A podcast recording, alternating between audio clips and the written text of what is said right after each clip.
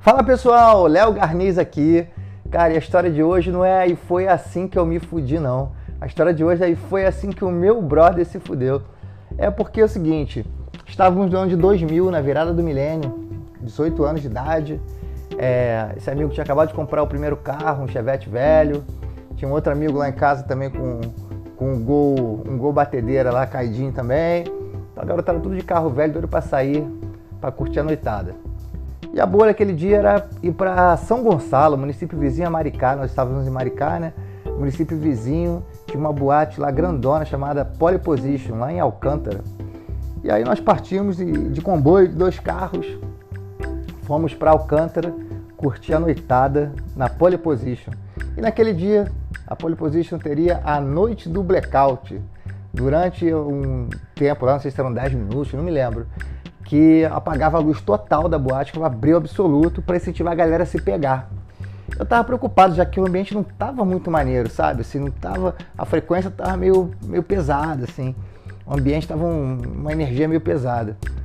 E eu, pô, falei, cara, vou ficar na Coca-Cola aqui, vai ficar na disciplina, ficar sóbrio e vou colar na parede aqui na hora que apagar essa luz, vou botar minha carteira no bolso da frente, botar a mão no meu celular para não ser assaltado. E esse amigo pô, amigo de longa data, desde de criança a gente é amigo. Ele falou, cara, eu vou, vou cair para dentro, vou para dentro da mulherada. Quando apagar a luz, eu vou atracar com a primeira que passar e, pô, vou, vou pra pegação mesmo. O objetivo do, do, blackout era esse, né? Aí eu falei, cara, cuidado, tu não sabe nem se é mulher mesmo, entendeu? Não, não sabe se é, pô, se, se é bonitinha, se é feia, se é tribufu, se tem dente na boca, sei lá, né? Aí ele, não, não, tô pra jogo, tô pra jogo, vim pra curtir e tal. O propósito é esse, e eu tô aqui pra, pra me divertir mesmo e tal. Cai pra dentro também. Eu falei, não, tá maluco. Não, vou ficar aqui no cantinho porque eu não quero ser assaltado, não. Esse aqui tá com maior cara de. Maior cara de arrastão, tá maluco. Enfim, Naquela época a moda era a música techno, o techno comendo solto. Eu lembro do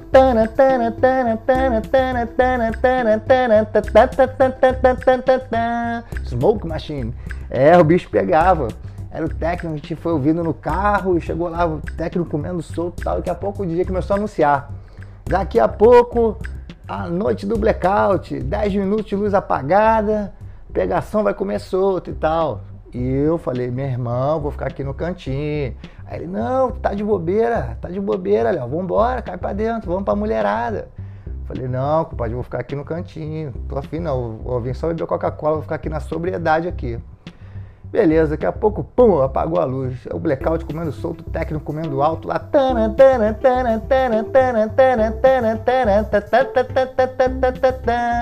Pô, sinistro. Aí pô, ficou um tempão lá, eu colado na parede, né? Meio sem ver nada, né? Mó abreu mesmo, tomando minha Coca-Cola ali, quietinho. Daqui a pouco, pum, voltou a luz, acendeu a luz. Quando acendeu a luz, o amigo estava atracado no Tribufu.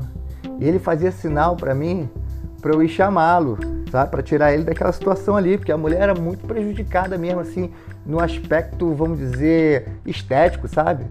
Esteticamente assim completamente em desacordo com os padrões de beleza. Os padrões não é nem os padrões ideais, não, os padrões aceit minimamente aceitáveis. O negócio era feio demais, rapaz. E aí ele fazia sinal para mim, vem cá, me chama, me tira daqui, me tira daqui. E eu assim muito debochadamente fazia assim um biquinho no canudo da Coca-Cola e fazia assim com a mão. Espera um pouquinho que eu tô, tô bebendo. Quando eu acabar eu vou. Bebi aquela Coca-Cola, rapaz, mas muito lentamente, muito lentamente. E o moleque desesperado me chamando. Porra, me tira daqui, me tira daqui. E a garota amarradona pendurada no pescoço dele. E dando uns beijos na orelha dele. E ele se esquivando, porque ele devia estar tá gostoso quando tava a luz apagada, né? Quando a luz acendeu, que ele viu o tamanho da realidade ali, ele viu como é que era ali prejudicado a, a, a mocinha, rapaz ele ficou arrependidaço me chamando e eu fazia, calma aí. E eu falava assim, eu, né, fazia mímica assim, fazia leitura labial, né? Eu falei, ó, eu avisei, eu avisei. Fiquei aqui no cantinho e passei ileso disso daí. E o cara lá desesperado, doido para ser liberto das garras do Tribufu. Enfim, depois que eu acabei a Coca-Cola, fui lá e falei, pô, tudo bem, querida? preciso levar aqui o meu amigo, depois daqui a pouco ele volta. Aí nunca mais voltou. Ele ficou o resto da noite reclamando comigo que eu não, não salvei daquela situação ali, enfim, difícil. E foi assim que o meu brother se fudeu, gente. É, eu contribuí para que ele se fudesse, mas eu avisei. E até a próxima, tamo junto aí, obrigado por acompanhar o E Foi Assim Que Eu Me Fudi. No caso, ele.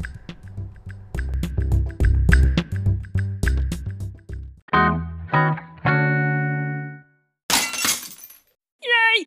La, la, la.